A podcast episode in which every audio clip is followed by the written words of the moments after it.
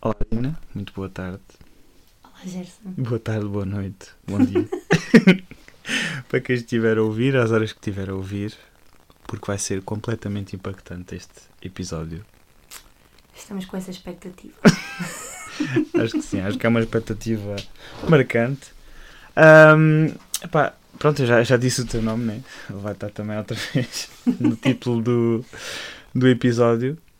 Ahm, é interessante porque eu hoje, quando publiquei a perguntar eh, Quem seria? quem seria e eu dei uma dica, eu dei logo a dica.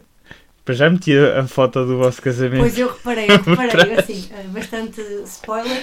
Eu acho que a dica era mais essa do que aquilo que eu escrevi. Apesar de, de eu acho que, que é muito verdade. Ahm, sim, senhora. não sei se queres começar por aí. Posso começar? Vamos começar por Posso aí. começar. Ah, eu acho que não sei se é uma coisa que me favorece muito. O facto de eu ter de eu ter um ai, como é que se diz? Um temperamento. Um temperamento um temperamento parecido ao teu, eu acho que não me favorece muito. Não, não, não, não que o teu temperamento Sim, seja mau. eu percebo, eu percebo, eu percebo.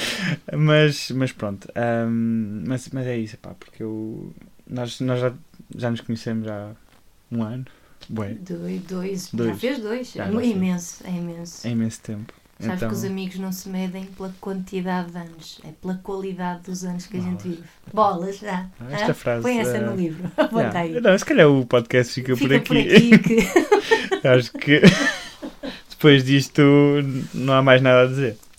Ah, mas, mas pronto, é uma boa frase. Olha, Dina, ahm, começámos bem a falar sobre temperamentos E que nos Ahm, conhecemos já há dois anos. e que nos conhecemos há dois anos. És provavelmente a pessoa de todas as que eu já entrevistei, a pessoa que eu melhor conheço. Ahm, com certeza. o, Davi, o Davi não conhecia totalmente e, e a. A, da, ai, a Daniela, já estou a baralhar isto tudo. A Daniela ah, conheço há pouco tempo, mas a Dina, pronto, tem sido uma pessoa muito importante para a minha vida. Mas não vamos começar por aí, senão ela começa, já começar a chorar. ela começa aqui a chorar. Oh, não eu isso. não, eu não, eu não choro, mas ela chora. Bem. Ah, Dina, queres, queres te apresentar num. eu faço isto a toda a gente. Podia dizer, o que é que dizem os teus O olhos que é que dizem os meus olhos? Neste momento dizem que eu estou cansada. cansada, estou com umas ok. olheiras um bocadinho grandes. Ahm, então, o que é que eu posso dizer? Que eu sou a Dina, tenho 28 anos e sou do Porto. Atualmente vivo em Coimbra e estou em Coimbra e sou de Coimbra, mas sou originalmente de uma pequena terra chamada Águas Santas, ou como costumam dizer os, os moços da minha zona, Águas Santas, que é para, para ter aquele impacto, estás a ver? Não sei se, se quiseres fazer entrevista ou- Com sotaque. com posso sotaque, posso pôr o meu sotaque normal? É sim, este acho meu sotaque Não normal, eu não consigo. Não precisas estar a forçar nada, Não ok? preciso estar a forçar Lisboetas é para me entenderem. Meu Deus, Até és não capaz de ter ferido o orgulho a algumas pessoas Peço agora. desculpa, amigos, eu gosto muito de todos os sotaques. Aliás, gosto muito. Também podemos fazer em, em Algarve, Sim, sim. mas acho que não ia correr muito bem. Mais, eh, mais alguma coisa queiras acrescentar? Ah, sou casada Ok. Há Há pouco no- tempo. há pouco tempo, há nove meses, para ser precisa, sou casada com o Gonçalo. Terminei o instituto no ano passado, em junho do ano passado, e, hum, e sou filha de pastor, neta de pastor, sobrinha de pastor e vou ser esposa de um pastor. Olhem só a curiosidade. Calhou né? na rifa, não é? Yeah. Ah, pá, não conseguia, sabe? estava demasiado entranhado. Eu costumo brincar com isto a dizer que é tipo o negócio da família. Uhum. Os meus filhos, quer queiram, quer não, vão de ser pastores. Eu estou a brincar, obviamente, mas é, é tipo o que algumas pessoas pensam olhar para a minha família. É tipo, não, não dou para mais nada, vou para pastor. Como se fosse assim que, que as coisas funcionam. Mas, mas sim, acho que é importante neste, neste contexto das entrevistas que tu tens feito dizer isso, porque acho que é uma coisa que marca um bocadinho a nossa maneira de ser, a nossa perspectiva também do ministério e todas essas coisas. Acho que tem muito a ver com o facto de eu ser filha de um pastor Uhum. e, e mais coisas. Também sou professora de História, Ok. isso também é um É, dado, foi. um dado que eu gosto. senhor. Ahm, mas, obviamente, deixei, deixei de exercer ah, desde que vim para o Instituto, em 2018, e tem sido assim a minha jornada. Uhum. E não sei se queres continuar tu. Não, não, não. Pá, eu acho tenho bom. Acho, para acho que as pessoas.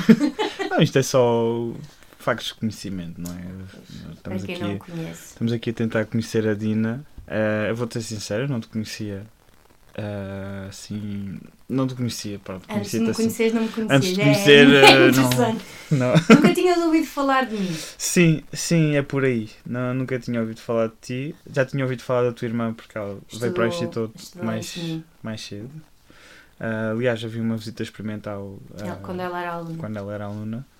Mas a ti realmente. E aliás, quando, quando soube da tua existência, vá, digamos assim, ah, pensei mesmo que tu eras mais nova que ela. muita gente pensa Ah. isso, porque como ela veio estudar para o Instituto com 18 anos, eu na altura tinha 21 ou 22, Uhum. hum, e muita gente, quando eu entrei para o Instituto e ela tinha acabado de fazer o Instituto, achavam que eu era a irmã mais nova dela. E depois, quando eu dizia que não, que eu era mais velha, as pessoas ficavam muito sérias a olhar para mim, quase que não É acreditavam. um choque, é um choque. um Vai, choque. Mas ainda hoje tenho pessoas que.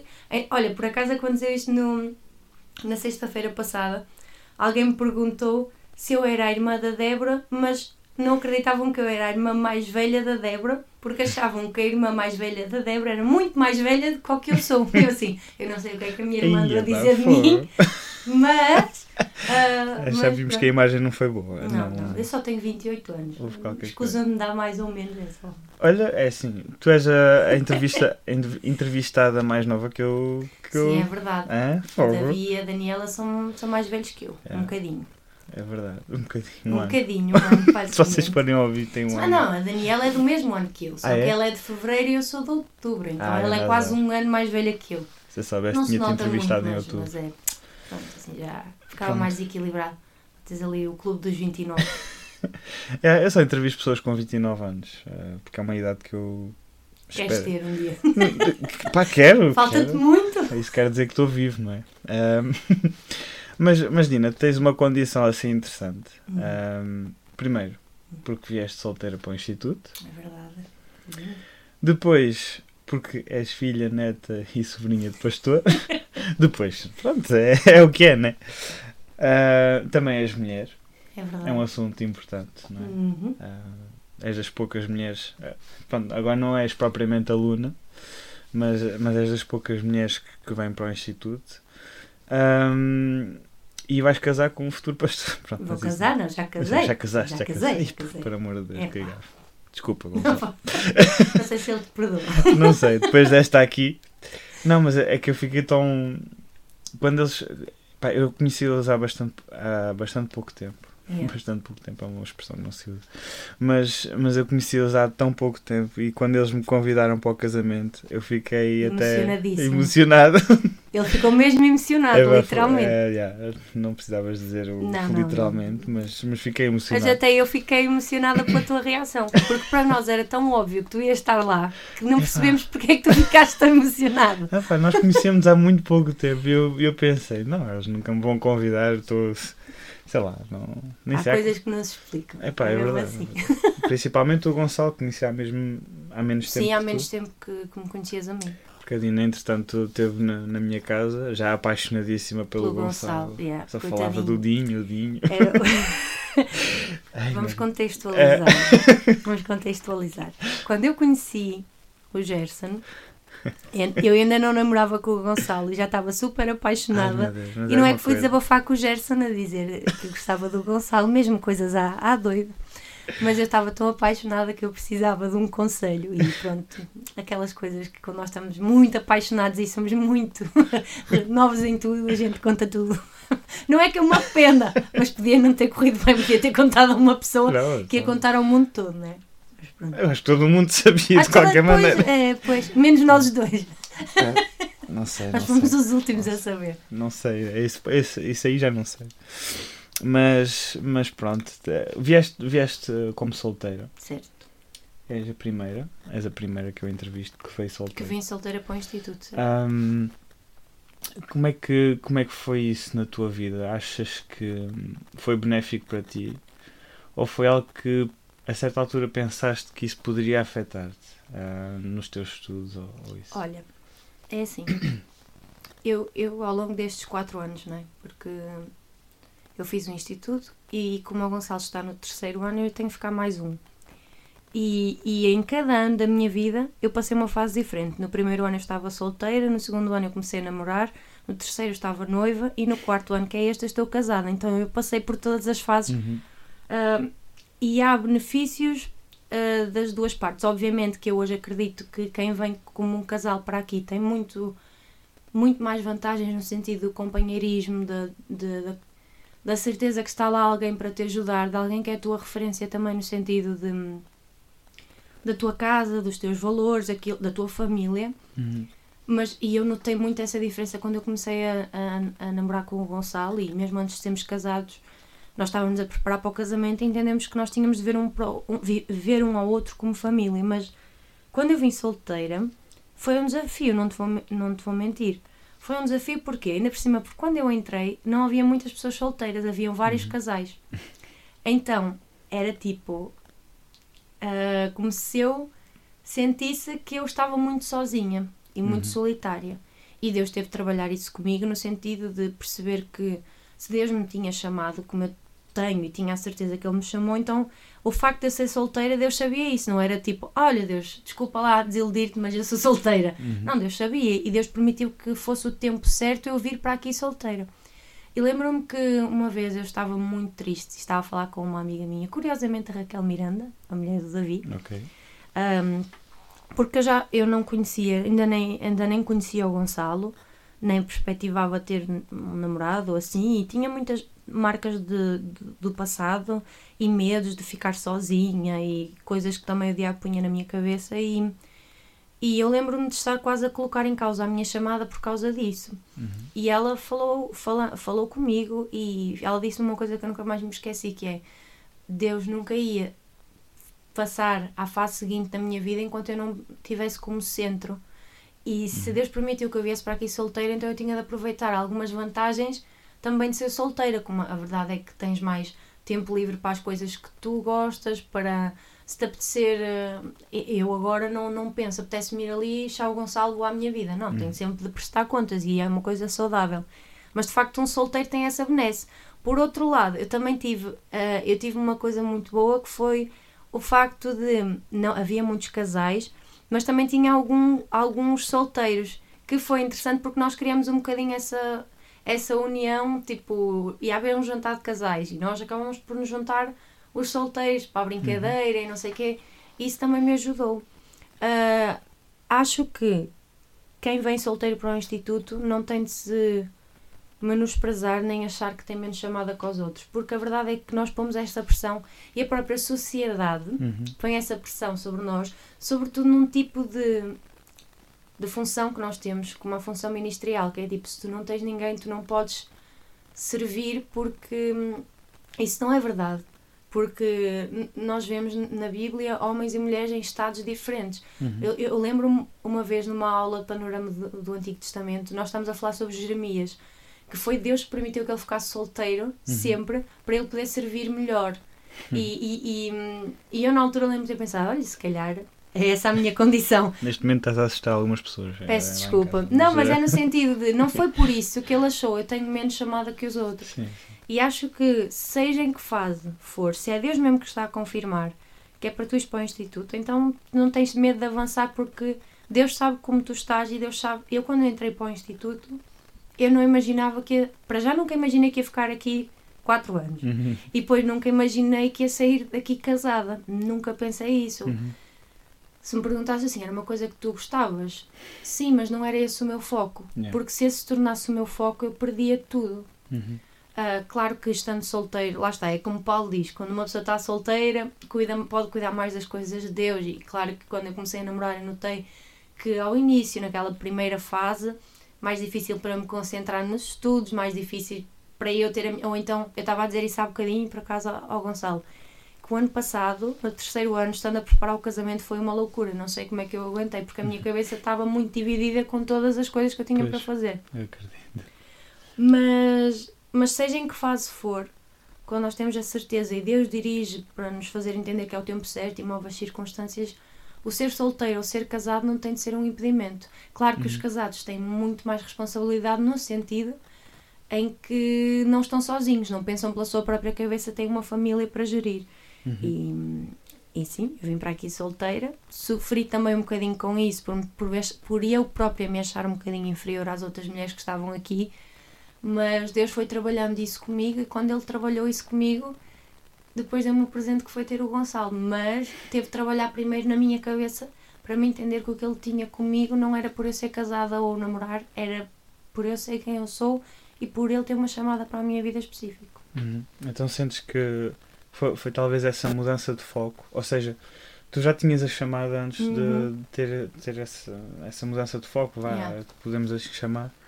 Ahm, e, e foi essa mudança de, fo de foco que, que te fez também a ganhar força, não é? Sim. Pronto, facto- Foi, foi mesmo, foi mesmo.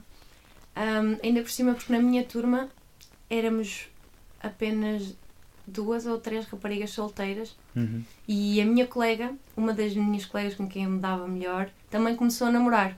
Então foi tipo, ok, eu sentia-me, ah, fixe, já não sou a única solteira. E depois de repente ela começa a namorar e eu tipo, ok, afinal sou a única solteira. E aquilo estava tipo a dominar a minha mente, já Uhum. neste aqui não é o meu lugar, ou eu não estou aqui bem, ou não, não, não, não tenho as mesmas capacidades, eu sou inferior. Ah, e estava completamente errado e estava a ser uma prisão na minha vida. E quando eu consegui mudar esse foco, eu aproveitei. E Uhum. digo-te, aproveitei mesmo muito. Eu tinha alguma disponibilidade para, hum, da parte da igreja também para ir a saídas do instituto, para, para fazer coisas diferentes e eu aproveitei e eu fiz. E foi numa dessas visitas até que eu conheci o Gonçalo, mas não porque eu estava à espera disso, Uhum. mas porque eu tirei o meu foco disso e Deus permitiu que, que acontecesse. Yeah. E, e, foi, e foi bom nesse aspecto. E o que eu quero dizer com isto é tirar essa pressão dos ombros de quem é solteiro e pensar, tipo, não, para eu, para eu ir para o instituto tenho que estar casado, ou tenho que estar a namorar, ou tenho que estar noivo. Uhum. Não, para ir para o instituto tens de ter uma chamada e um desejo de aprender. Yeah. Uhum. E é isso que basta, porque. Sim, isso é, isso é interessante porque hum, eu vejo muita gente ah, com, pronto, que dizem que tem chamado e tudo mais, mas depois mas eh, o, quando falas com essas pessoas, elas começam logo a, a dizer ah, mas eu primeiro tenho que ter a vida Organizada. organizada, tenho que casar, talvez ter um filho, ou pronto, ou não ter Yeah. filho, mas, mas ter um, um emprego estável, ter o dinheiro suficiente para poder entrar. Sim, Ah, e, e, acaba, isso tudo acaba por ser um, um impedimento. e acaba por ser secundário na prática Exato. quando estás aqui, porque hum, eu, eu, por exemplo, eu quando vim para o instituto, eu tinha, eu tinha acabado o meu mestrado um ano antes, estava a trabalhar, vinha uma visita experimental e vim para acompanhar um jovem da minha igreja ah, que estava a querer entrar para o instituto. E com quem Deus falou foi comigo, Ok. para confirmar que era a altura certa. Uhum. E Deus foi encaminhando todas as coisas e eu pensei, então Deus, mas agora que, que eu estou a trabalhar e, e por acaso foi interessante porque eu estava a trabalhar num centro de estudos, tinha conseguido trabalho ao fim de alguns meses ahm, e recebi uma proposta para ficar a trabalhar na Porta Editora, num projeto de, de, de produção de recursos digitais para, para manuais, para o novo manual de história que saiu o ano passado, penso eu. Uhum. E era uma oportunidade muito, muito boa. Bastante mesmo tentador. muito boa. E que eu ao início tentei conciliar até com o instituto. Tipo, nos primeiros, nos primeiros dois meses do instituto vou fazer, ah, vou, mando, trabalho, mando trabalho por e-mail, mando as coisas que tenho a fazer, Uhum. mas Deus fez-me perceber mesmo que não dava para conciliar as duas coisas, estando aqui, vivendo aqui, sendo interna, não dava. Uhum. Mas isto para dizer o quê? Que não, é, não era o fator dinheiro que me ia manter aqui, porque Deus providenciou tudo. Uhum. Eu não tinha todo o dinheiro, na verdade eu não tinha nenhum para vir para aqui. Claro que não estou com isto a defender, tipo, ah, não, mete nas coisas sem pensar. Yeah. Mas é tipo, tu fazes a tua parte, mas Deus providencia o resto. E se estás à espera de ter a família perfeita, ou a casa perfeita, ou isto ou aquilo, é, isso vai ser sempre um impedimento, porque tu nunca Uhum. vais estar satisfeito. Nunca. Uhum. Nunca vais ter sempre alguma coisa que te vai faltar para te impedir de tomar passos e decisões na tua vida. E eu, por exemplo, vi isso também em relação ao, ao casamento. Uhum. Se eu e o Gonçalo fôssemos a estar à espera, ter tudo, ter o dinheiro todo, ter a estabilidade de vida toda para casar, ainda hoje eu estava ainda estava só noiva dele, não estava casada com ele. Uhum. Porque às vezes temos de dar passos de fé. É isso. Sim, nós, nós muitas vezes eh, queremos dar passos racionais, não é? Para algo que, que Deus quer fazer na nossa vida. E, e, e às vezes as pessoas adiam tanto, tanto, tanto que acabam por não fazer, não é? Exato. E, e- e pronto, e é isso. mas, mas obrigado, Dina, por, por teres partilhado, partilhado isso. Também vieste numa condição. Ah, não, não falaste Uhum. disso na tua apresentação, mas, mas eu vou, vou introduzir isto aqui.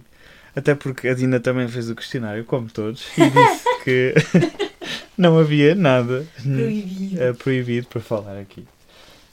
E eu, eu acredito que ela vai falar isto com, com Uhum. orgulho, com o maior orgulho. Orgulho, pronto, não vou sentir, né? Ah, o facto de ter, seres de outra igreja. Certo, Ahm, certo, certo. certo. Tu vieste para aqui. ah, Eu vim enviada por outra igreja, não pela Assembleia de. Deus. exatamente. Eu vim enviada pela IDPMI, que para quem não sabe, a Igreja de Deus Pentecostal, Movimento Internacional. Vão visitar.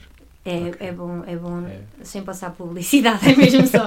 Porque, hum, porque é importante e tenho orgulho em referir as minhas origens, porque hum, o facto de eu ter mudado de igreja e foi pela vontade de Deus e pela direção de Deus. Uhum. Não foi porque eu estava insatisfeita ou não foi porque eu não quis continuar, simplesmente foi mesmo a vontade de Deus. E lá está aquilo que estávamos a falar dos passos de fé. Uhum. De às vezes, eu queria, se eu quisesse ser racional ou se eu quisesse ser puramente emocional, t- humanamente podíamos pensar: não, vamos para outro sítio, ou vamos para outro por aqui, ou vamos por ali. Mas Uhum. quando é Deus que dirige, tu simplesmente sabes, e por mais difícil que seja, às vezes, porque é, tu deixas coisas para trás e, por incrível que pareça, Deus faz com que até as pessoas à tua volta entendam, na sua maioria, a tua decisão. Uhum. E isso para mim foi o que me deu mais, mais paz, não é? Uhum. E eu vim enviada para outra igreja e depois quando comecei a namorar com o Gonçalo e quando falamos com os nossos pastores de um lado e do outro sobre casamento, claro que surge a pergunta, para onde é que vocês vão, não é? E Deus foi encaminhando tudo no sentido de eu, de eu mudar para Coimbra, por vários motivos e acima de tudo pela vontade de Deus.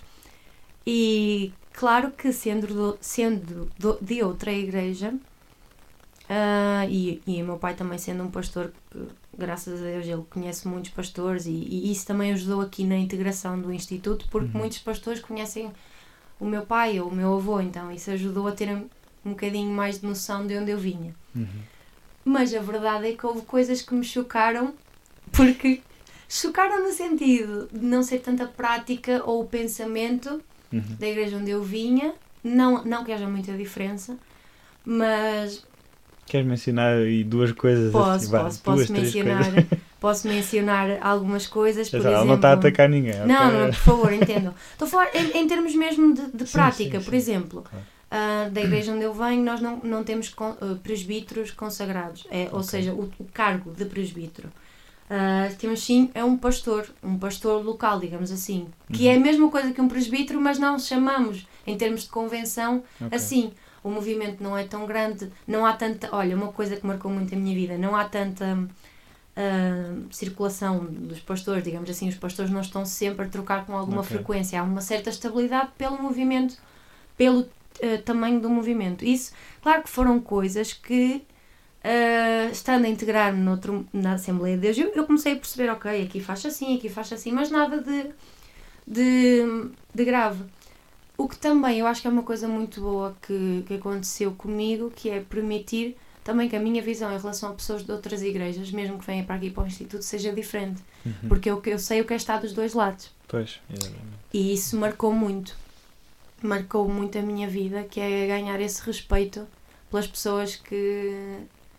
E espero que seja uma coisa que Deus use, não é? É, é aprender a trabalhar com outras pessoas, com pessoas diferentes que, que são teus irmãos em Cristo. Yeah.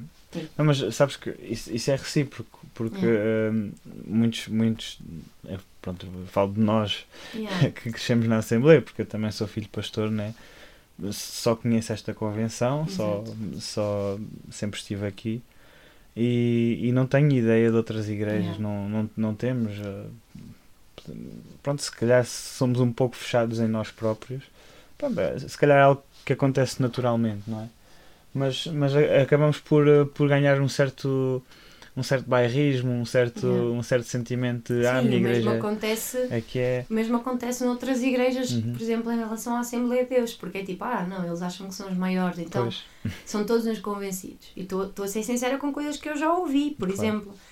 E, e acho que quando nós partimos deste, deste tipo de mentalidade, em, seja no que for, nós já falamos de ser solteiro ou ser casado, se, tipo, se os solteiros olharem para os casados como, como snobs e se os, se os casados olharem para os solteiros como ah, coitadinhos, ou se o pessoal de uma igreja olha para o outro como ah, são menos, ou, ou, ou vice-versa, nós estamos a, a, a dividir a- as pessoas e a dividir a igreja. E, e eu tento lutar um bocado contra esse tipo de mentalidade, Uhum. sabendo que eu própria também tenho às vezes os meus preconceitos e as minhas coisas, mas tento que Deus me ajude a lidar com isso da melhor forma Uhum. pronto, para, Claro, para chegar às ideal, pessoas.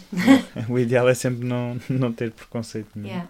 Mas eu acho que é algo que Deus vai moldando nas nossas Exatamente. vidas e nos nossos corações e, pá, e pronto. E, pá, visitem a igreja da, da Dina, o pastor Emanuel Fernandes. A minha igreja é a Assembleia de Deus de Coimbra. Pronto, Mas- exatamente, exatamente. Mas, mas sim, o Gestas está a querer dizer que. Sim. Para. Pronto, e agradeço também teres tocado nisso, porque não é um assunto de, de vergonha para mim, Sim, mas de, esse- mas de é orgulho. E espero que as pessoas que ouçam também o entendam, que Yeah. é. Que é, é, é isto, é. Eu não tenho vergonha de onde eu vim Uhum. E não tenho. Já tive, tipo ao início, quando eu estava aqui no Instituto, quando os pastores perguntavam à igreja, eu ficava tipo, ah, sou dali. Eu não, eu tenho orgulho. Eu Uhum. fui ensinada na palavra, eu cresci, foi ali que eu comecei a servir e tudo isso me fez quem eu sou. Uhum. Então não acho que a gente tenha de ter vergonha, vergonha do que é que seja aí. Mas nunca tiveste assim receio de dizer, pá, se, eu disser que sou daquela igreja, Ah, sim, claro algumas que tive. não- Claro que tive. Uhum. Lá está, como eu te digo, o facto da, da igreja a que eu pertencia e de facto o meu pai, o meu avô e outros pastores serem conhecidos dentro do movimento da Assembleia de Deus ajudou à minha Uhum. integração. Sim. E um facto é que o meu pastor, o pastor João Pedro, pai da Daniela, nesse aspecto é um pastor extremamente cuidadoso e extremamente atencioso que Uhum. me soube também integrar e, e mostrar esse respeito também para com os meus líderes Uhum. da minha antiga igreja. Então isso para mim ajudou muito na minha integração. É importante. yeah. Acredito que haverá algumas pessoas que ficarão arranhados com o facto da Dina não ser da Assembleia de Deus.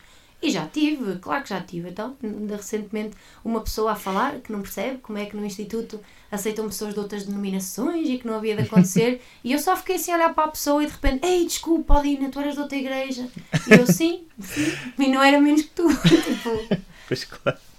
Mas isto ainda hoje acontece. Não, acontece. sim. E- Há mentalidades eh, assim, mais complicadas, Yeah. ainda, ainda difíceis de lidar. Acho que nos cabe a nós mudar um bocadinho essa Sim, perspectiva. sim. Eu, eu acredito que haja uma, a, a nossa geração, por assim dizer, está um bocadinho mais aberta nesse sentido. Ainda há, ainda há Sim. bairrismos, Claro que sim. ah, mas, mas eu, eu, eu acredito que sim. E eu acho que a igreja tem que se unir neste, nas mais pequenas coisas, Sim. né? Às vezes, lá está, é aquela ideia de que ah, a, a igreja evangélica está tão dividida. Olha, ainda há bocadinho foi, Uhum. ao, foi ao barbeiro. Yeah. Isto aqui, isto é fora, do, fora da cena. Mas, mas fui, fui ao barbeiro e fal- estava a falar com ele e a dizer que era de uma igreja, não Uhum. sei o quê. Pá, e ele começa a, a, a mencionar. Ah, sim, sim, mas isso é a igreja evangélica, é os univer- da Universal Yeah, e não sei o quê. confusão que fica. E depois fica aquela confusão toda. Hum, e, e, e há igrejas sérias, não é? E depois nós, nós criamos este bairrismo porque pensamos, depois metemos também tudo no mesmo saco. Exato, o resto exato. no mesmo saco. Ah, mas, mas pronto, eu, É- eu não. Não, eu, eu acho que, que é, é importante nós em tudo olharmos para as coisas de uma postura humilde nas coisas.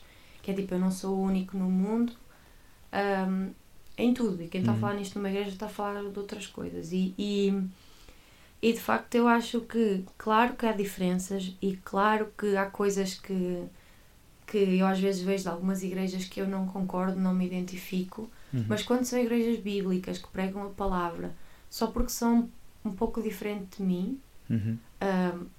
da- em termos, eu estou a falar não em termos doutrinários de, de Bíblia, do que, porque o que a Bíblia diz nós não podemos. Ah, tipo, gosto mais do que aquele diz. Não, é o que a Bíblia diz. Mas em relação a, por exemplo, práticas, se uns têm um louvor mais animado e outros têm um louvor mais. mais gostam de músicas mais lentas, ou se uns chamam presbítero e outros chamam pastor local, é assim. São coisas que nós temos de aprender, pelo menos, a ouvir os Uhum. outros. E eu nunca mais me esqueço, numa das aulas de, de escatologia, nós estávamos a falar das várias correntes de pensamento escatológico. E há uma das frases do livro do Manual da Disciplina que diz que no essencial, nas coisas essenciais, nós podemos ter diversidade, mas o amor tem de trazer a unidade nas Uhum. coisas. Nós podemos ser diversos. a frase não é exatamente assim. Se Ok. alguém estiver a, ouvir e que sabe qual é a frase, peço desculpa, mas a frase basicamente diz que o amor e tem de superar as diferenças. Ok. Uhum. E, e essa frase marcou-me bem porque é tipo, eu tenho que respeitar as pessoas, eu tenho de, de aprender a ouvi-las, ao menos dar-lhes a hipótese de, de dizer o que são, depois, po- Claro. ou, ou, ou melhor. Epá, isto parece um discurso um bocadinho tipo, aceita todos, Dina. Não, não é isso, mas no sentido, nestas coisas, em relação a ser uma igreja diferente ou ter uma prática diferente, ouvir e ver, olha, ok, isto até faz sentido ou isto não faz sentido nenhum. Uhum. E pronto, acho que é isso. Ah, pronto, ah, sobre este assunto eu acho que. Está pronto, tudo dito. Está tudo dito. Ainda nós- me vão crucificar. Não, não, não, de todo. Este podcast é meu. Eu falo do que eu quiser. Ahm, E eu tenho total confiança em ti e em, em quem convida e em quem está aqui também. Ah, sei que são pessoas de Deus, né? E hum, isso é o mais importante. Ahm, houve alguma altura assim na tua vida? Eu pronto, estou-me- estava-me a recordar da, da conversa com a Daniela, ahm, que ela percebeu um pouco mais tarde a noção de, de conversão e tudo mais. Uhum. Ahm, tu, como filha de pastor também, Yeah. nessa condição, ah, quando é que tu percebeste que. Hum. Tu disseste que. Não, não, podes falar, Podes falar falar à vontade. Quando é que eu Ah. percebi? Quando é que tu, tu percebeste realmente, ok, eu, eu quero seguir Jesus na minha Yeah. vida e eu acredito nisto e eu quero seguir Jesus. Olha, eu tenho dois momentos assim que foram muito marcantes, porque a minha história é um bocadinho. ah, tem várias fases. Acho que Deus foi trabalhando comigo. Eu lembro-me claramente ah, quando eu tinha 11 anos, 11, 12, antes de eu ser batizada, ah, lembro-me de estar num retiro de crianças e, e lembro-me de aceitar Jesus, mas. Porque é, é assim, a minha irmã se estivesse aqui dizia que ela aceitou Jesus 500 vezes cada vez que fazia um apelo lá e é ela.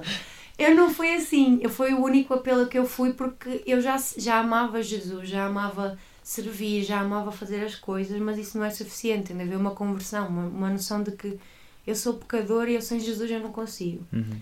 Um, e então eu, eu com 11 anos eu lembro-me claramente de terem, o, o pastor ter pregado no retiro e eu ter aceito Jesus. E Uhum. lembro-me que foi mesmo de coração e que foi sentido e eu percebi, eu preciso de Jesus na minha vida. Ok. Entretanto fui batizada, ah, comecei a servir mais na igreja, fui batizada com o Espírito Santo, foi tipo um- uma fase muito importante da minha vida. Uhum. Só que eu deixei-me cair numa religiosidade, tipo, eu, eu não fazia nada de errado. Uhum. Ok, não fazia. Foi uma santa avendina, de graça. Não, no sentido, eu não tinha vida dupla como eu vi outras pessoas Sim, ter. sim, sim. Eu não. Eu não, não era tipo aquelas pessoas que, ah, nas escondidas dos meus pais eu fazia isto ou aquilo. Não. Uhum. Eu não fazia mesmo, mas eu caía no outro erro que é um pecado igualmente grave, que era a religiosidade. Era quase como se eu fizesse um favor a Deus, devo ser salva. Tipo, Uhum. olha, Deus, eu escolhi-te, vê lá se, te- se me recompensas. Isso levou-me a uma altura na minha vida que eu quase que achava que eu não tinha pecado, então eu orava pouco, eu não lia a palavra como eu Hum. via, eu não dependia de Deus. Acho que podia resumir a cena assim. Uhum. Quando chegou ali aos meus 16 para os 17 anos, eu simplesmente perdi a alegria de viver e a alegria da salvação. Eu comecei a ficar com uma tristeza, uma angústia, uma ansiedade profunda, Uhum. porque até ali a palavra de Deus ainda não tinha sido mesmo viva na minha vida, do género. Eu cantava sobre Jesus, mas eu não tinha aquela noção, tipo, Jesus é o meu libertador, é a minha salvação, porque eu nunca me tinha sentido realmente uma pecadora totalmente Uhum. apesar de eu ter tido aquela experiência quando eu era mais nova, foi diferente, foi bem diferente. Então, ah, eu passei ali uma fase de depressão, foram uns, uns meses Eu não sei precisar quanto tempo foi, porque depois estas coisas também tu não curas de um dia para o outro. Deus vai Uhum. trabalhando na tua vida, tu não é tipo um dia acordei, ah, estou curada.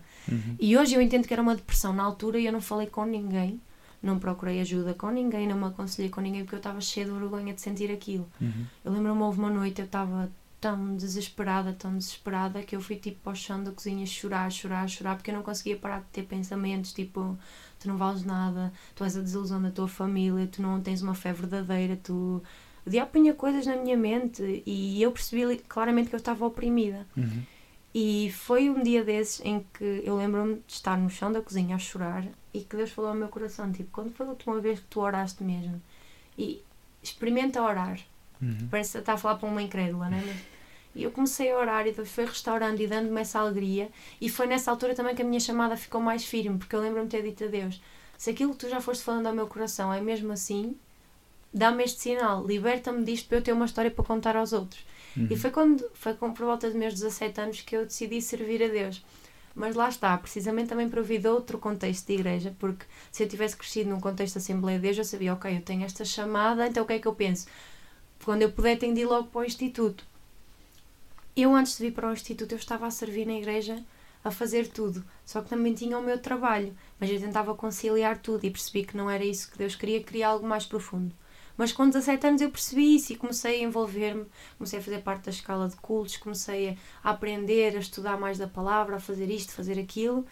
E, e agora tudo era diferente porque eu tinha esta experiência com Deus. Ok. E, e, e para mim esse momento foi tipo assim onde eu me converti Uhum. mesmo.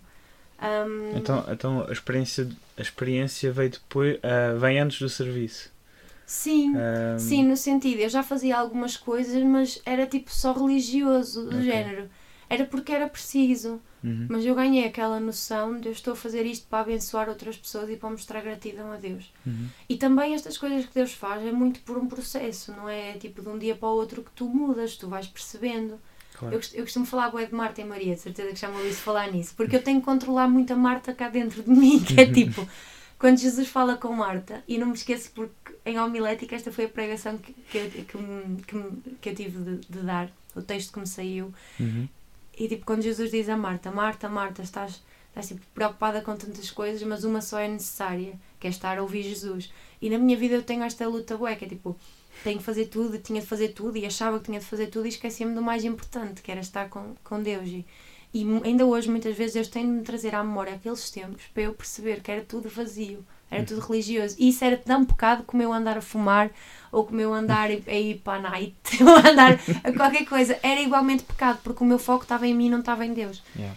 E, Ah, mas e- isso é interessante o que estás a dizer, porque eu estava aqui a ver uma resposta que tu deste no questionário. o que é Não, que eu desculpa, disse? não, desculpa, não. é- Ah, não, ah, a, a questão de pensar que tens fazer ah, Bué de coisas. bué- muitas coisas, já, bué de coisas, já, desculpa, tenho que ser mais jovem. Ai, não, não, muitas coisas. Não, ah, mas uma das perguntas é a expectativa no Ministério e, tu, e tu colocaste ensino, escola dominical, louvor, pregação, liderança juvenil, um bocado de tudo. Um Ah, bocado de tudo. ainda acrescentou um haha. Eu sou tipo uma quiche, uma quiche ministerial, que é tipo, leva um bocadinho de tudo. Ahm, mas mas tu, tu sentes essa necessidade de, de fazer um, um pouco de tudo? Hum, Vem um pouco da tua educação, daquilo, Sim, vem daquilo um que foste bocadinho. cres- ex- ah, exato. criada. Para mim, vem um bocadinho também da educação. Uhum. De género, era preciso fazer som, a Dina estava lá. Era preciso fazer projeção, a Dina estava lá. Era preciso tocar algum instrumento, a Dina estava lá.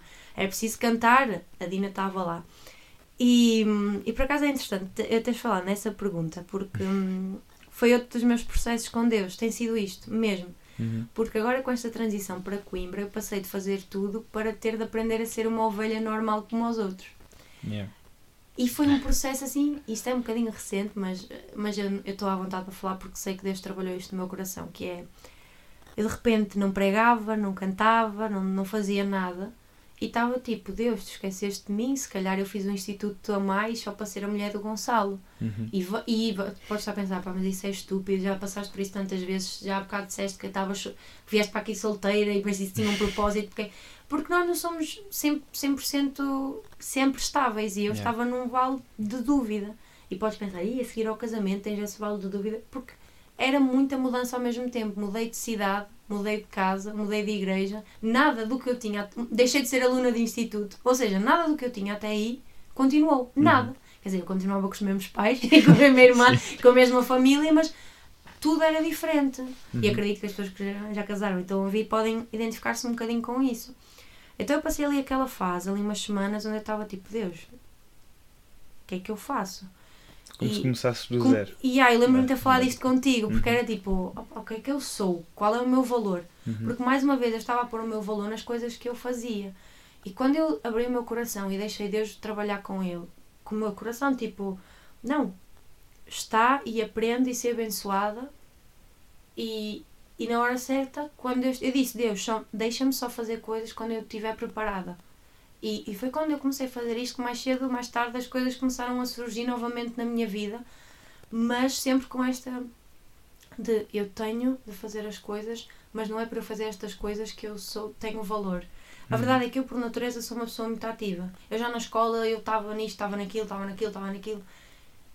E a minha dificuldade é o contrário, é, é parar, é uhum. perceber. Então, eu, por isso também é bom estar numa igreja maior, né, com outras dimensões, que me permite não ter tanta essa pressão em cima uhum. e permite-me aprender a, a, ver os outros fazer, a, a, a, descansar em Deus também, que, yeah. que não tenho de fazer tudo para o agradar. É uma, é uma luta, reconheço que essa é, é a minha luta com Deus, no sentido é o que Deus tem estado a trabalhar mais na minha vida. Eu acho que se tiver uma filha, podia chamá-la de Marta, não vou chamá-la de Maria, que é Por acaso acho que é o nome que as pessoas dizem que eu quando as pessoas não me conhecem, tentam adivinhar o meu nome dizem sempre Marta.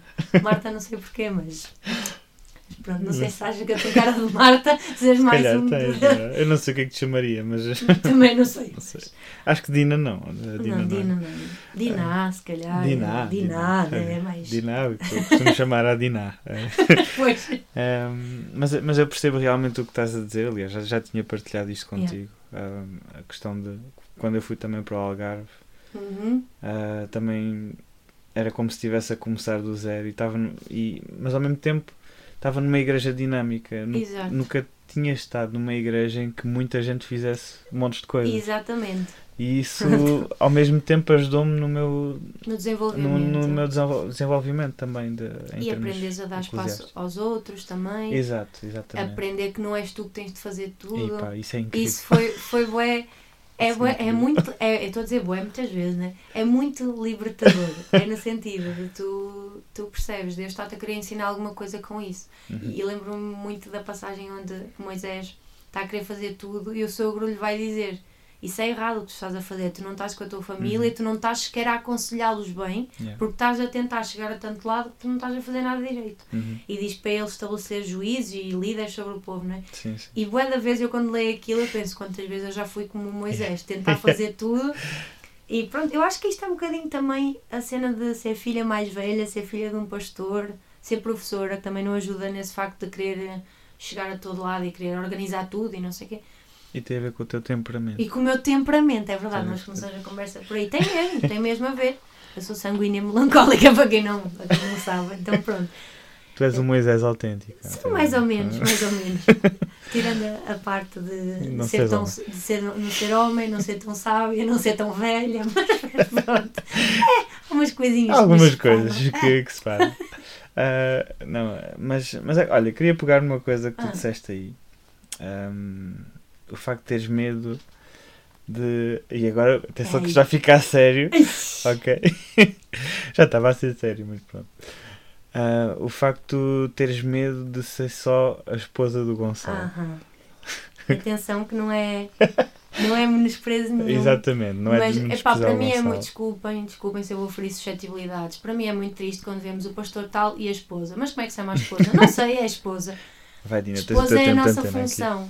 E é uma função, e, e, acho que falo pelas mulheres aqui do Instituto Girls Power, né?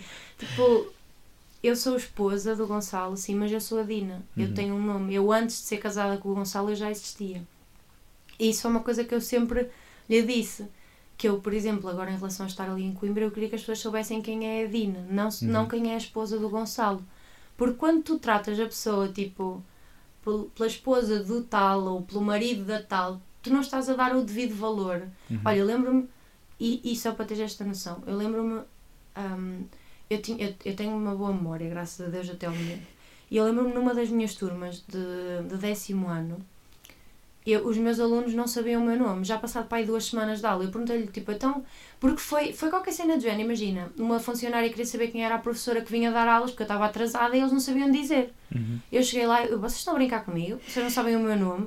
ah, é a setora. E eu, e eu virei-me para um dos meus, meus alunos, que eu esqueço. E eu, imagina, respondi-lhe, está bem, ó, 23. E ele, 23, mas eu só não sei quantos. E eu, então, mas é o teu número. Também, se tu não tens de saber o meu nome, eu também não tenho de saber o teu.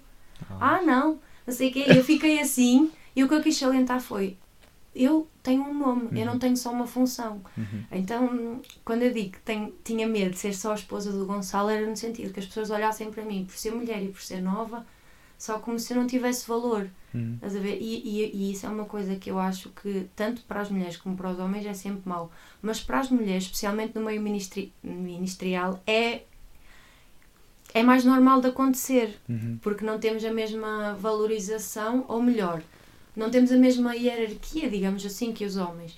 E Tu, se- tu sentes que a igreja no geral, eh, não atacando nenhuma igreja, eh, sente que as mulheres não têm ministério ou que elas. Hum, se- eh, consegues sentir isso mesmo que as pessoas não digam nada, né? Eh, é as pessoas assim, não eu, vão. eu dou graças a Deus porque até ao momento Uhum. eu ainda não senti muito isso. Claro que já uma outra vez, comentários, brincadeiras, Uhum. opiniões, e por incrível que pareça, até de, de pessoal mais novo, Uhum. que falam sobre as mulheres como se nós fôssemos objetos. Uhum. Um, e, fico- e custa-me bastante, porque se me estiveres a dizer que o meu avô de 80 e tal anos tem alguns preconceitos em relação às mulheres, eu consigo entender, porque esse era o contexto que Uhum. ele vivia em todo lado, incluindo na igreja. Agora, se estiveres a falar de rapazes de 20 e tal anos, eu não consigo compreender, porque já Uhum. não foram educados com essa mentalidade. Yeah. Mas isto para dizer, eu no geral, até ao dia de hoje, graças a Deus, eu nunca senti que o facto de ser mulher me impedisse de alguma coisa. Uhum. Porquê? Porque quem dá a chamada é Deus. Quem capacita é Deus e é o Espírito Santo. Então, eu não vejo na Bíblia que Deus limite alguém só por ser mulher. Nós vemos uma das juízas que deu uma das maiores vitórias a Israel foi Débora. Uhum. E, e, e Baraque, que era o líder que estava com ela, não queria ir para a guerra. E ela diz: Olha, eu vou, e vou sozinha. Mas depois as pessoas vão saber que Deus livrou o povo por causa de uma mulher. Uhum. E aquele versículo para mim é tipo: Ok, não precisas às vezes de ter um grande reconhecimento, porque é Deus quem te vai Sim, tornar claro, notório claro. isso. E estou a falar para mim, como estou a falar para todas as minhas amigas do Instituto e as que já saíram, que foi sempre esta a nossa postura, Yeah, que é yeah. inevitavelmente o homem vai sobressair mais e eu tenho felicidade que isso aconteça porque eu não gosto que façam o contrário brincadeiras tipo Uhum. a Dina é isto e o Gonçalo é aquilo não nós somos um casal e nós temos um propósito e é por isso que Deus nos uniu e nos chamou Uhum. mas acho que é bom nós pensarmos nisto e mostrarmos esse respeito e acreditar acima de tudo que Deus chama pessoas Uhum. Agora, se isto no futuro quer dizer que eu, eu- eu- eu- olha, como diz, como diz ah, uma das minhas líderes, eu não me importo de não ter um nome desde que eu possa exercer a Uhum. minha função e ser uma benção para a vida dos outros. E começo a perceber que é muito isso. Uhum. Acredito que ainda haja muito machismo e lá está, por eu vir de outro meio onde é diferente a situação da mulher Uhum. um, do outro meio evangélico, claro que me chocou um bocadinho ao início, mas aprendi que Deus nos ajuda a lidar com as coisas e o que eu sou e o que Deus faz através de mim fala mais alto do que o facto de eu ser uma mulher ou não ser. Uhum. E espero daqui a muitos anos poder ouvir este podcast e dizer eu continuo a pensar a mesma coisa e não estar a dizer são todos machistas. Epá, eu também espero que sim. Eh, aliás, pode, ser que este, que este podcast mude algumas men- mentalidades em relação a isso. Aliás, uma das coisas que eu, que eu já tinha falado também Uhum. com, a, com a Daniela, que antes, antes de nós sermos ah, pastores ou, Yeah, ou seja o que for, nós somos pessoas chamadas Exato. por Deus. exato. Tu já eras a Dina, solteira, Exatamente. com um, um chamado de Deus, da, da parte de Deus, e, e de- Deus quer te usar Uhum. muito. E, e antes de que seres casada, e mesmo se não fosses Yeah. casada, tu serias a É- Dina é com o isso, ministério é e tudo isso. mais. Claro que eu acredito que, que Deus potencializou isso com o casamento. Uhum. Mas por- eu dou-te este exemplo. Eu lá na igreja no Porto, sendo uma filha de pastor e tendo alguma influência, a minha maior preocupação é que as pessoas olhassem para o Gonçalo como o namorado da Dina. Hum. E, e eu não queria isso.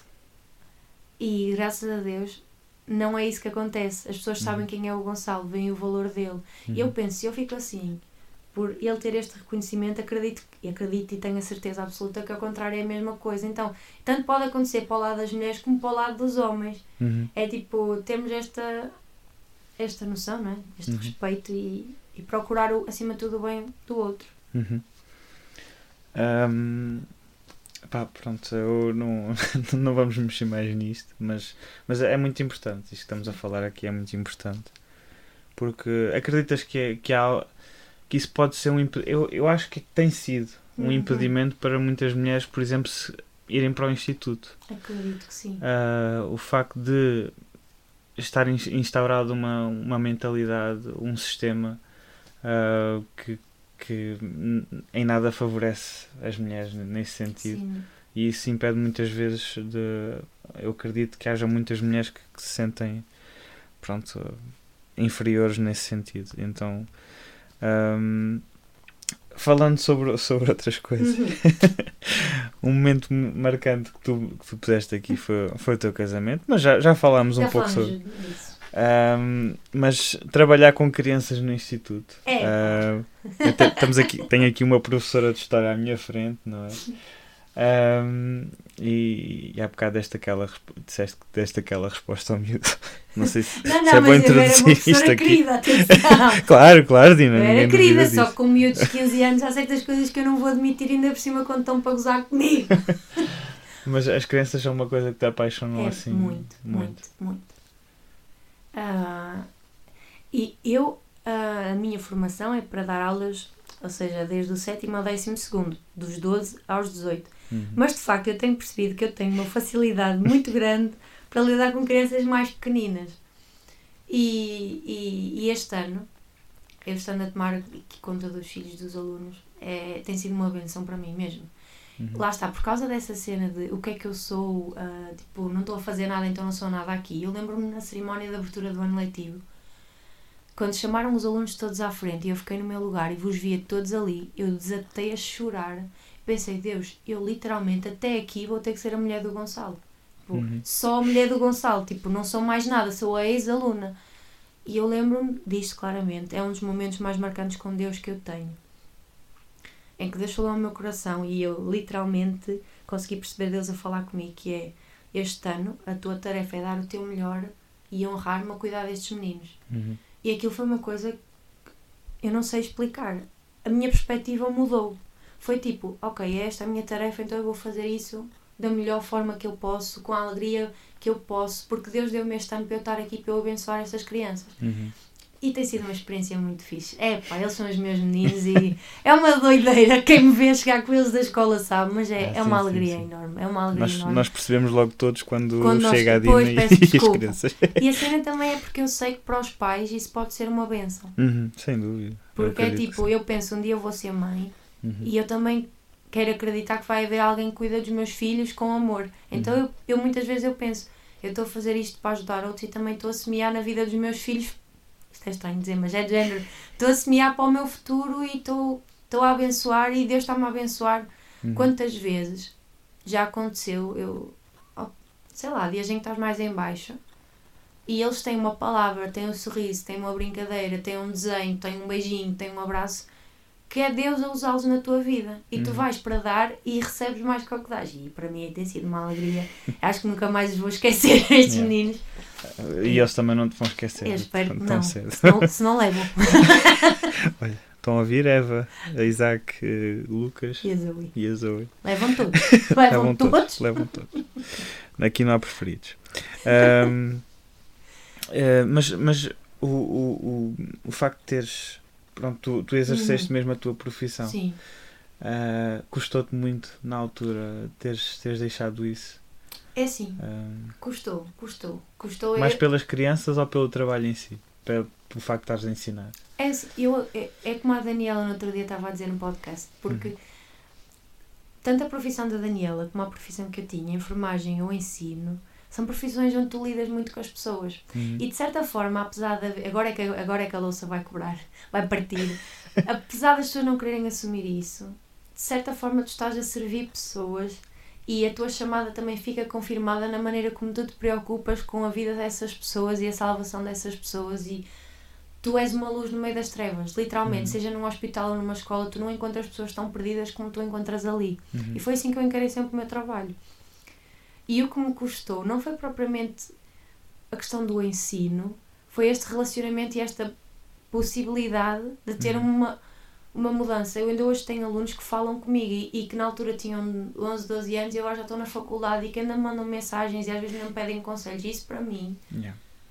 eles podem não se lembrar patavina de quem foi o rei Dom Afonso Henriques, mas lembram-se que a professora Dina deu um conselho para eles não fazerem aquilo. Yeah. E para mim isso é.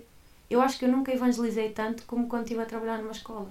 Uhum. Porque eu não sou, ao contrário do meu rico maridinho, eu não sou a pessoa mais. Com maior capacidade de falar na rua, tipo, bom dia Coimbra, não sei o quê", Uhum. tipo Gonçalo. Eu não sou assim. Mas se calhar no contacto pessoal eu consigo chegar a essas pessoas. E o que me custou foi, foi esse tipo de influência, porque o dom de ensino eu acredito que é algo que Deus me deu, e Uhum. não quero parecer orgulhosa com isto, mas eu reconheço que, que Deus me deu essa capacidade e que eu posso usar ao longo do resto, para, para o resto da minha vida através do ensino da palavra. Uhum. E, mas claro, o ambiente de escola, o ambiente de, de tu seres uma referência para os miúdos e, e tu lidas com eles, tu aprendes com eles, para mim custou-me porque é uma profissão muito relacional. Yeah. E quando eu, por exemplo, me vim embora do centro de estudos onde eu estava a trabalhar, porque foi eu a querer desistir, não sabia como, e a minha chefe despediu-me, portanto foi tudo na semana em que eu vim à visita experimental, ver os miúdos a chorar porque eu vinha embora, Uhum. para mim custou-me, porque foi tipo, eu estou a ser ingrata, estou a ser má, Uhum. mas hoje eu entendo que tudo foi da vontade de Deus. E tenho de agradecer também aqui a uma pessoa, espero, e vou mandar-lhe podcast para ela ouvir, que é a irmã da Anita Taylor, porque ela tem sido uma grande ajuda na minha vida nesse sentido, a lembrar-me que os dons e capacidades que eu tenho, lá está, não são um engano de Deus. Deus não me Uhum. deu este amor por ensino, tipo, enganei-me, ups, tipo, Deus a fazer um pozinho, Epa. uma poção mágica, é pá, É, tipo aquele meme. É pá, não. Não, Deus fez isso com um propósito. Tens é de aprender a usar isso, seja onde que estiveres, o que é que estiveres a fazer para honrar a Deus. Uhum. Tal como o teu dom para entrevistar pessoas, por exemplo. sim, claro. É, realmente uh, agora tocaste num Sei que este assunto é um bocadinho polémico, É mas polémico, acredito é que Não, não, é isto mas. que eu uh, acredito e que eu vejo na Bíblia. Sim, sim. Epá, e eu reconheço, eu, pronto, quem te conhece, ah, reconhece, reconhece esse, esse dom em ti. Epá, e a Dina, a Dina ensina mesmo muito bem. Então, Com muita parabéns pelo meio. quando vocês, ah, quem tiver a ouvir, um dia que tiver a oportunidade de poder ser ensinada pela Oh. Dina, vão ter uma boa oportunidade. Epá, há tantas coisas para falar aqui que eu. Mas eu vou tentar controlar. ah, até porque já vamos em 57 É, minutos. nós somos incríveis, Gerson. Um, 57 minutos. E hum, olha, Dina, o que é que tu achas que a escola em si hum, influencia a, a sociedade? Porque estavas a falar, Uhum. tu tens uma oportunidade para, para influenciar crianças e a escola eu acho que é, um, é, é ótimo para isso, não é? Yeah. É assim, a escola. ahm, se nós pensarmos bem, o tempo que as crianças e os jovens né, passam na escola ou na universidade é muito superior ao que eles passam na igreja ou que eles passam na escola dominical ou que até passam com os próprios pais. É tipo. É, é muito, muito discrepante o tempo. Tu passas 8, 9 horas na escola e passas 2, 3 horas com os teus pais por dia, né? Yeah. E as escolas, para mim, ah, e por isso eu acho tão importante haver aulas de moral evangélica, haver atividades das igrejas nas escolas, seja com teatro, com música, com o que for, nós não podemos limitar aquilo que Deus quer fazer. Uhum. Estão ali crianças que querem, que precisam ouvir. Uhum. E isto emociona-me mesmo, porque é algo que Deus tem a pôr no meu coração. As escolas, para mim, são o sítio onde Deus mais pode tocar, porque tu não vais ter a oportunidade de tão facilmente de estar à frente de 30, 40, 60 crianças como numa escola. Yeah. E ali tens um sítio onde podes chegar a muitas pessoas, muitos estratos sociais, muitas famílias, muitas maneiras de pensar Uhum. e chegas com a verdade que transforma e chegas com um exemplo. Então as escolas para mim têm um papel essencial num país. Então quando tu tens pessoas cristãs a trabalhar numa escola e não precisa estar a ser professor, pode ser um funcionário, pode ser eh, um auxiliar, pode ser alguma coisa, mas estás numa escola, tu tens uma influência brutal. E eu vejo isto, por Uhum. exemplo, a minha mãe, que trabalha numa escola, é funcionária. Um, e ela tem uma influência grande sobre a vida de crianças diariamente. Tu podes ter um cuidado, podes ter um carinho, podes. Yeah. Eu tive de lidar com coisas para as quais eu não estava preparada. Violência doméstica. Tu achas que uma pessoa está preparada para perceber que o miúdo Pois. aparece com nódoas e que é o pai que lhe bate? Yeah. Porque tu ali estás perto, diariamente. Então as escolas têm um grande papel e eu oro para que em Portugal nós evangélicos possamos ser mais ativos nas escolas. Sim, epá, eu, eu, eu, sinto, eu sinto que nós, nós estamos a ver, assim, pelo menos nas nossas igrejas, muita gente a seguir enfermagem, que é fantástico. Ahm, e áreas como psicologia e tudo mais são áreas muito, muito ligadas às pessoas. Sim. E, e eu acho isso fantástico. Mas eu, eu acho que em- estamos, a, estamos a ter um, um pouco de déficit em relação às escolas, Uhum. em relação a professores. E tu Há- há notas isso pouca até gente. pela falta de professores de moral evangélica isso. que yeah, há. yeah. Porque a quantidade de alunos que saem aqui do Instituto não devia haver falta de professores de moral evangélica. Pois. E estou a ser sincera. Pois. Mas é, é preciso. Mas será que, será que o problema é das igrejas locais que eh, cedem, se calhar, o, trabalho todo para, para a igreja? Poderá ser. Porque para ser professor, por exemplo, para entrar numa escola, eu não tenho de ser, ter uma chamada ministerial pastoral. Uhum, Eu tenho de fazer uma formação Claro, sim. Uhum. e tenho de ter esse gosto e esse dom e essa disponibilidade. E Deus pode usar dessa forma. Uhum. É preciso nós termos a noção de que se calhar está a chegar o tempo onde se nós não apostarmos nas crianças e nos jovens do nosso país, de- claro que Deus pode salvar em todas as idades, mas mas é acredito que é uma idade fulcral mesmo para eles Uhum. aceitarem Jesus. Sim, sim. Pá, eu sou, sou realmente dessa opinião e, e partilho contigo. Um, epá, olha, a conversa está a ser muito boa, mas isto já vai numa hora E não falamos muita coisa. e não falámos muita coisa. Ah, falámos de algumas coisas engraçadas. Um, pá, podíamos falar, por exemplo, da tua voz. Oh, Outra pessoa que tem uma voz incrível. Pá, se vocês alguma vez tiverem a oportunidade de ouvir a Dina cantar, ela canta mesmo muito bem. Muito bem. Ah, o louvor também é uma área que eu gosto. que, eu que gostas muito. Ah, epá, mas epá, não podemos. Não, podemos. não passar podemos. Não tempo. podemos. Isto é o problema de fazeres podcast com quem tu conheces. Pois é isso, é isso. Eu tenho que começar a fazer com pessoas que não conheço. Desconhecidos. Aqui no Instituto é difícil. Mas, Pois, mas aqui no Instituto é Ahm, mas pronto, se vocês quiserem conhecer mais da Dina, depois façam-lhe perguntas a ela. Subscreve o meu canal. Diz a minha afilhada. Subscreve o meu canal. Queres mandar um beijinho para a tua Um beijinho para a Yasmin. Ok. Esperando que ela vá ouvir. Ela é capaz de ouvir, é capaz, é capaz. Que ela gosta muito do Gerson. Ah, é? Só ouviu duas ou três vezes, mas nunca mais te esqueceu. Fantástico. Tu tens uma marca nas crianças, de Ah, facto. é, Tens, é tens, isso. tens. Isto dito assim, não. Não, não, tens Mas. eh, uma influência positiva. ok, ok. Obrigado por teres corrigido. Foi a Dina que disse, ok? Não, eu não. Ok. Vamos passar. Tenho aqui o jogo. Eu sei que tu querias jogar o jogo. Pois, Epá, agora fiquei com pena da Daniela porque ela não podes jogar. não pode jogar. É, mas já passámos a uma hora. Mas, mas pronto, epá, vamos fazer o jogo. Rápido, ok. Ok? Porque isto é, É só Acho para eu é responder direto, não é? é direto. Ok, direto, senão e se eu. quiser eu... justificar, pode justificar. Ok, está bem, Ok? está bem. E eu vou tentar não fazer as perguntas que fiz ao David. É porque tu já devias estar treinada, né? Ahm, evangelismo ou discipulado? Discipulado. Queres, não, Ahm, não. Não, é, é o que eu sinto mais facilidade, lá está, porque a questão de, de ensinar, de já ter, já haver mais uma proximidade com a pessoa, Uhum. sinto mais facilidade nisso. Depois também já tinhas dito aquela, aquilo do, Do, do, do Gonçalo. Gonçalo. pois. Gonçalo. Ah, É os dois, o Gonçalo. ah, Moisés ou João Batista? Esta, esta é Ah, Moisés, Moisés. Olha, viste? Moisés. É? É mais. És mais Moisés. Ahm, professor no Instituto em 5 anos ou pastor 40 anos no mesmo local? Ei, Ah, caneco. fogo. Eu faço perguntas. Ah, epá, essa não, não sei. Ahm, eu acho que se calhar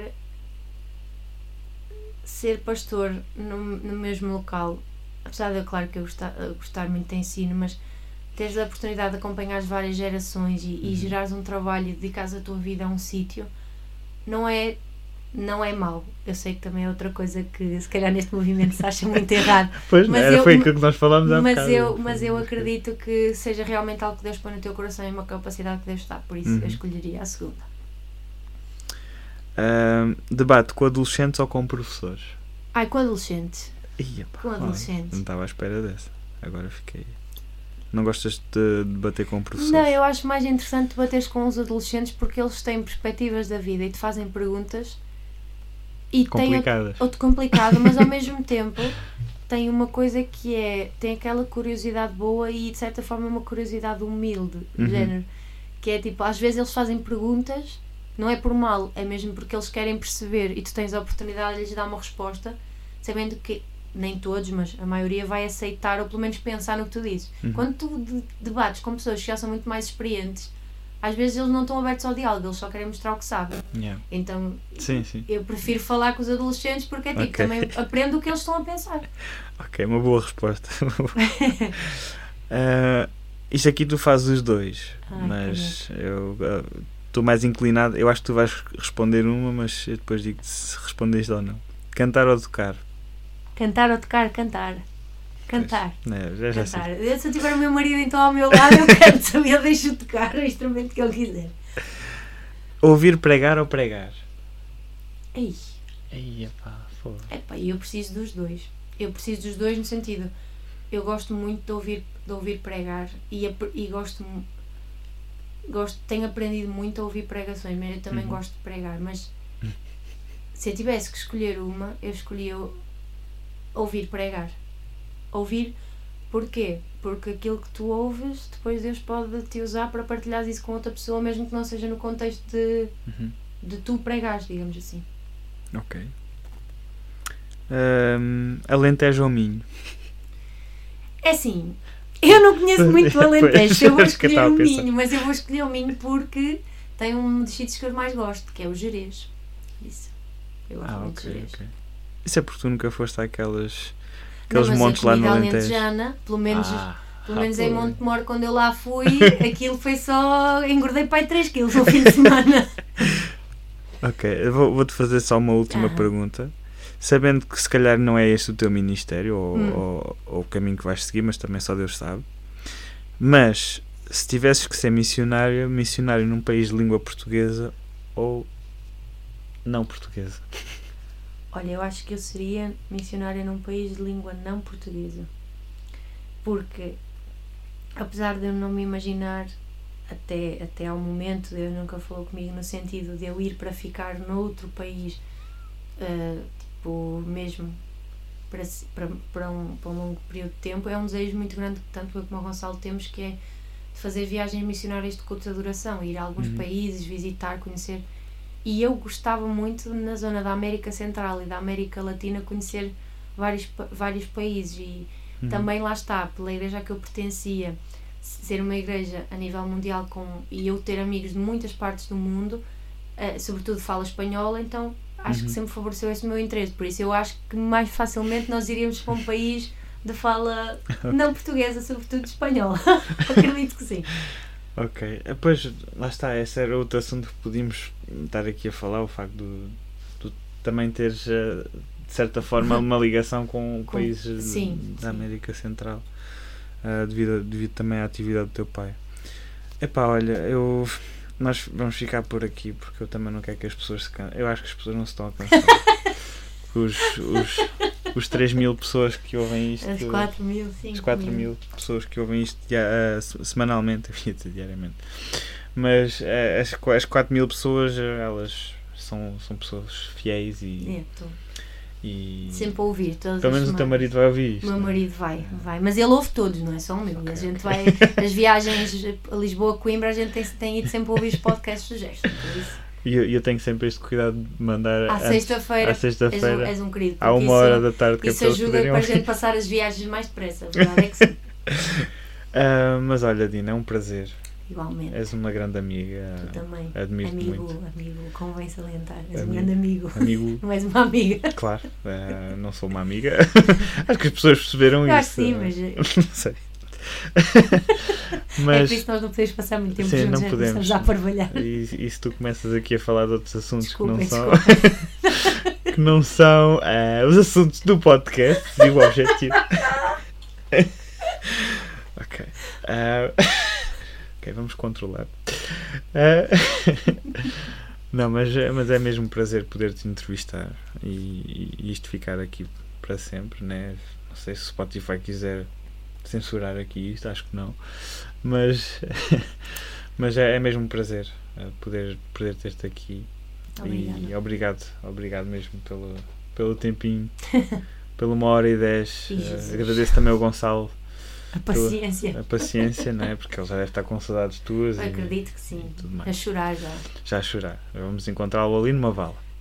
O- obrigado, Dina, mais uma vez. E pronto, olha, desejo-te maior sucesso, entre aspas. Yeah. Que- Obrigada. que Deus te possa abençoar muito no teu ministério e a ti e ao Gonçalo. E eu acredito que vocês vão ser uma benção. Ah, e se vocês que estão a ouvir gostaram, partilhem e comentem com a Dina, comigo, ah, deem o feedback e continuem a ouvir. Este será o primeiro episódio da semana, porque vamos ter outros, né? É visto que a semana passada não tivemos nenhum. Ahm, e, e é isso, malta. Vemo-nos para a próxima. Tchau.